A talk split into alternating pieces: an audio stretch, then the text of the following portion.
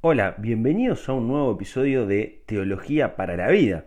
Eh, continuamos con el estudio de las cartas que el apóstol Pablo escribe estando en prisión, ahí sobre el 62, 63 después de Cristo, posiblemente eh, en la ciudad de Roma. O sea, Pablo está preso en Cesarea y luego en Roma, eso lo podemos eh, mirar al final del libro de Hechos, y creemos que estas cuatro cartas escritas de la prisión no son escritas desde Cesarea, sino desde la ciudad eh, de Roma.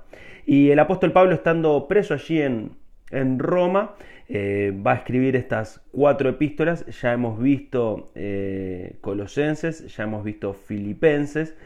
allí en Filipenses hemos visto que él ha logrado predicar a todo el pretorio romano, por eso entendemos que está en Roma, o al menos personalmente entiendo un poco más ese punto.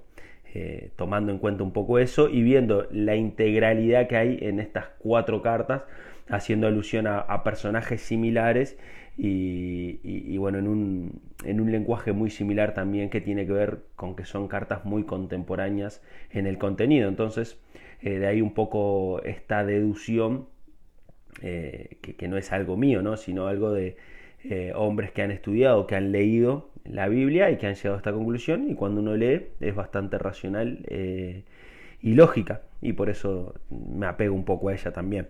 Pero bueno, hoy eh, nos toca mirar la carta del apóstol Pablo a los Efesios, una ciudad también eh, del sur de Asia, lo que hoy conocemos como Turquía.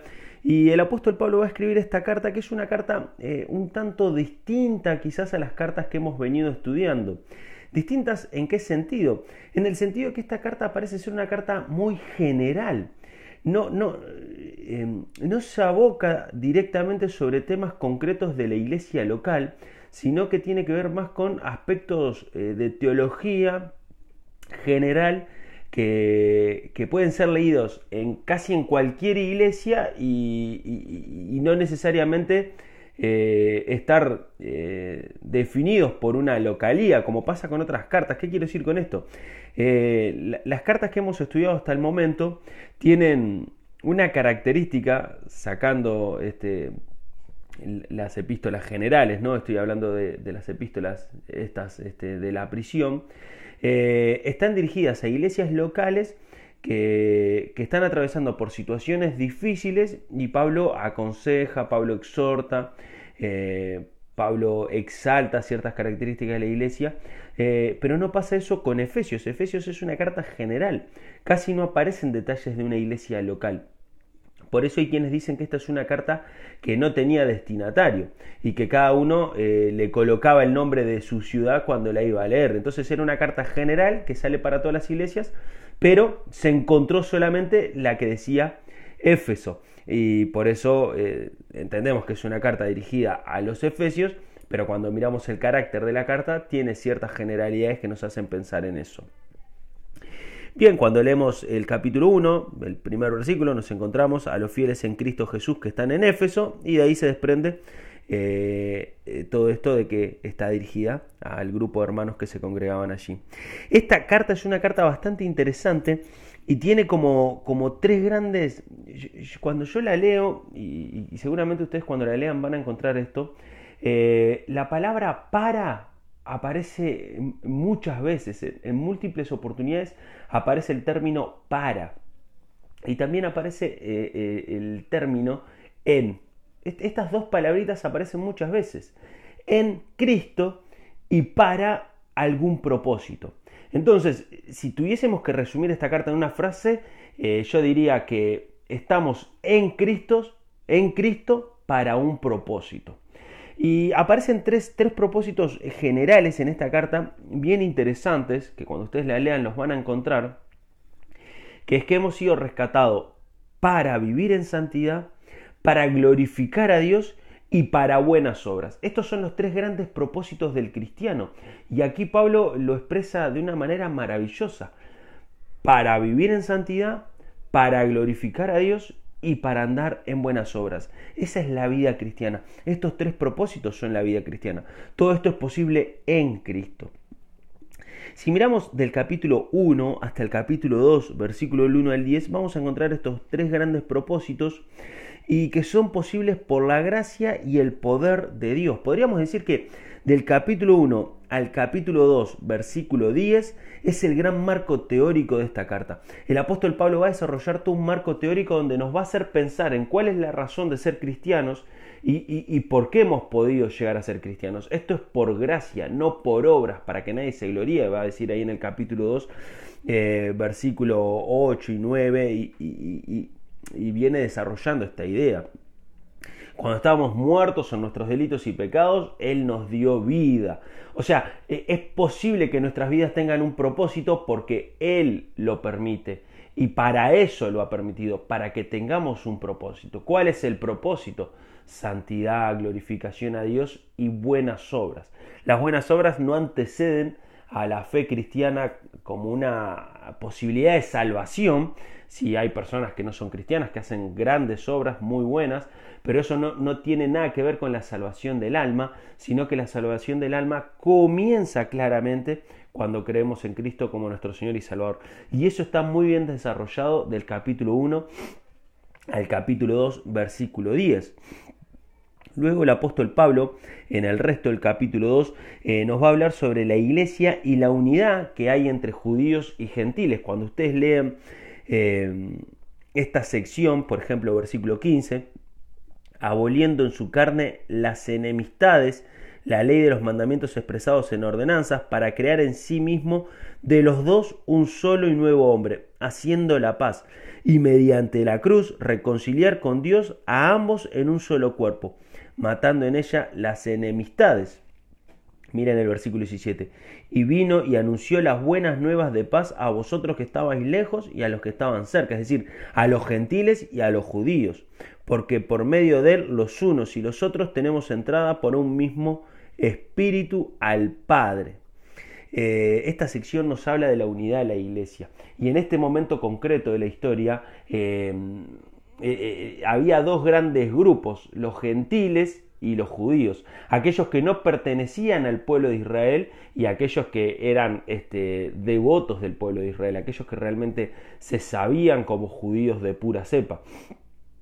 Cristo ha muerto tanto por los gentiles como los judíos y en función de eso es que Dios ha hecho un nuevo pueblo. Ya no, no somos el pueblo de Israel, los elegidos, o no son, no pertenezco eh, al pueblo judío, no son los judíos el pueblo escogido por Dios, sí podríamos en términos escatológicos y en términos del pasado ver a Israel como el pueblo escogido, pero en este punto de la historia, desde que Pablo escribe hasta nuestros días, eh, Dios tiene un pueblo. Eh, que es el pueblo de aquellos que han creído en Cristo como su Señor y Salvador, que por gracia divina hoy tienen salvación y quienes están destinados para los tres grandes propósitos que veíamos al principio. En el capítulo 3, y, vamos viendo cómo se va armando esta carta, Pablo comienza a dar un marco teórico de lo que es ser cristiano, de cómo se puede llegar a la vida cristiana, para luego desarrollar eh, la potencialidad de la unidad en Cristo, y, eso se materializa y se concreta en la iglesia, y avanza sobre el capítulo 3 para mostrarnos un poco eh, eh, eh, cuál es su ministerio, cuál es su lugar en este mundo, a qué lo ha llamado Dios. Y Dios lo ha llamado claramente al ministerio de los gentiles.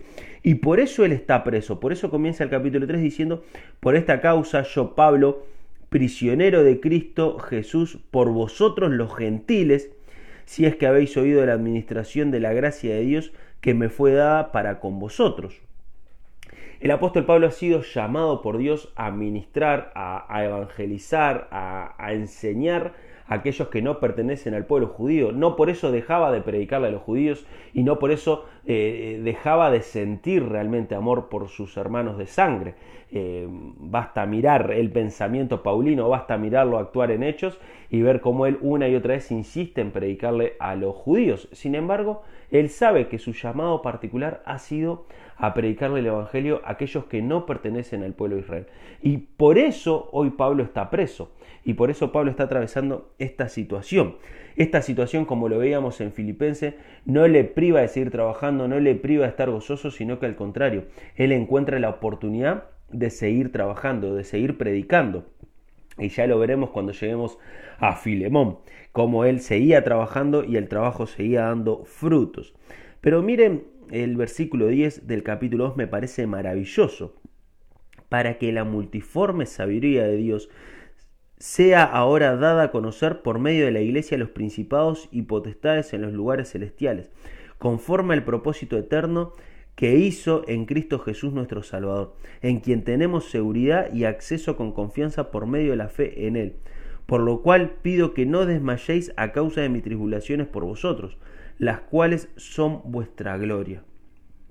Y el versículo 14 dice, por esta causa doblo mis rodillas ante el Padre de nuestro Señor Jesucristo, de quien toma nombre toda familia en los cielos y en la tierra para que os dé, conforme a las riquezas de su gloria, el ser fortalecidos con poder en el hombre interior por su espíritu, para que habite Cristo por la fe en vuestros corazones, a fin de que arraigados y cimentados en amor, seáis plenamente capaces de comprender con todos los santos cuál sea la anchura, la longitud, la profundidad y la altura, y de conocer el amor de Cristo, que excede todo conocimiento, para que seáis llenos en toda plenitud de Dios y, va a terminar con unas palabras doxológicas geniales esta sección que ustedes pueden leer.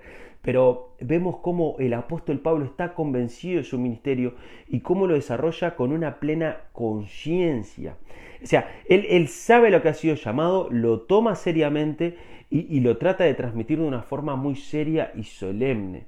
E, este no es un trabajito más que Pablo tiene para cubrir eh, porque no llega a fin de mes. Pablo está exponiendo toda su vida por el Evangelio. Y a veces pienso, ¿no? Lamentablemente hoy vivimos en un mundo donde hay muchos mercaderes de la fe, muchas personas que, que utilizan la fe para enriquecerse y eso es un enriquecimiento ilícito porque Dios no ha permitido que eso suceda. Claro que el, el, el obrero es digno de su salario, estamos todos de acuerdo, sin embargo hay personas que ven en la religión una oportunidad de enriquecimiento. Eh, Pablo ve en la vida de Cristo la oportunidad para enseñar, para ministrar a otros, para llevar las buenas nuevas, aunque todo esto le lleve a él a estar en la cárcel. Lejos de riqueza, él hoy está en la cárcel y sigue reconociendo plenamente que todo esto es gracias a Cristo, es por Cristo y para Cristo. Y en la medida en que Él crece en este camino, Él va descubriendo mucho más y, en mayor profundidad de conocimiento la persona de Cristo. Y entonces va a llegar a una sección que, que, como recién vimos la unidad de la iglesia entre los judíos y los gentiles, ahora vamos a ver la unidad de la iglesia en la práctica concreta. Es verdad que gracias al sacrificio de Cristo hoy somos uno, pero cómo esta unidad también depende de nosotros y cómo Dios coloca sobre nosotros también eh, la responsabilidad de cuidar la unidad. Entonces la unidad ha sido, ha sido comprada por Cristo, pero es responsabilidad nuestra eh, cuidarla. Y miren cómo dice el versículo, el capítulo 4, versículo 1. Yo preso en el Señor nuevamente, les ruego que andéis como es digno de la vocación con que fuisteis llamado, con toda humildad y mansedumbre, soportándoos con paciencia los unos a los otros, solícitos, atentos en guardar la unidad del Espíritu en el vínculo de la paz, un cuerpo, un espíritu, y empieza a desarrollar la unidad de la iglesia. Entonces, esta es una carta que vamos a encontrar la vida cristiana, cómo llegamos a ser cristianos, cuál es nuestro propósito, cómo Dios ha hecho un gran pueblo, vemos el ministerio de Pablo y ahora vamos a ver cómo trabajar en nuestras iglesias locales para cuidar la unidad, para mantenernos juntos, por ejemplo el versículo 12, hablando de los dones, a fin de perfeccionar a los santos para la obra del ministerio, para la edificación del cuerpo de Cristo el amor, la unidad, el trabajar juntos, el servirnos unos a otros. Este es el gran desafío del apóstol Pablo, eh, es el gran desafío que Dios nos deja en esta carta. Y cuando llegamos al versículo 17 hasta el final del capítulo 4, nos vamos a encontrar con cómo es el carácter de un cristiano genuino, cómo debe desarrollar la vida un cristiano genuino en términos generales, cómo debe interpretar el mundo, cómo debe vivir. Lo vemos también en el capítulo 5 del verso 1 al verso 20. En términos eh, generales, vemos allí cómo un cristiano debe ser. Por ejemplo, dice el versículo 20, mas vosotros no habéis aprendido así de Cristo, si en verdad lo habéis oído y habéis sido por él enseñados conforme a la verdad que está en Cristo. Miren el versículo, para empezar a dar eh, casos concretos, el versículo 26. Airados, es decir, eh, te podés enojar, pero no peques, no se ponga el sol sobre vuestro enojo, no den lugar al diablo, el que hurtaba ya no hurte, sino que trabaje. Versículo 29, ninguna palabra corrompida salga de vuestra boca. Versículo 30, no contristéis al Espíritu Santo. Versículo 31, quítense de vosotros todas amarguras. Versículo 32, sean benignos unos con otros. Versículo 1 del capítulo 5, sean imitadores de Dios. Versículo 2, andad en amor. Versículo 3, fornicación, inmundicia, ni aun se nombre entre vosotros. Versículo 4, ni palabras deshonestas, ni necedades, ni truanerías versículo 5, porque sabéis esto, que ningún fornicario, inmundo, ta, ta, ta, heredará el reino de Cristo. Eh, nadie os engañe en palabra vana, no seáis pues partícipes con ellos, dice el versículo 7, porque en otro tiempo eras tinieblas, pero ahora sois luz.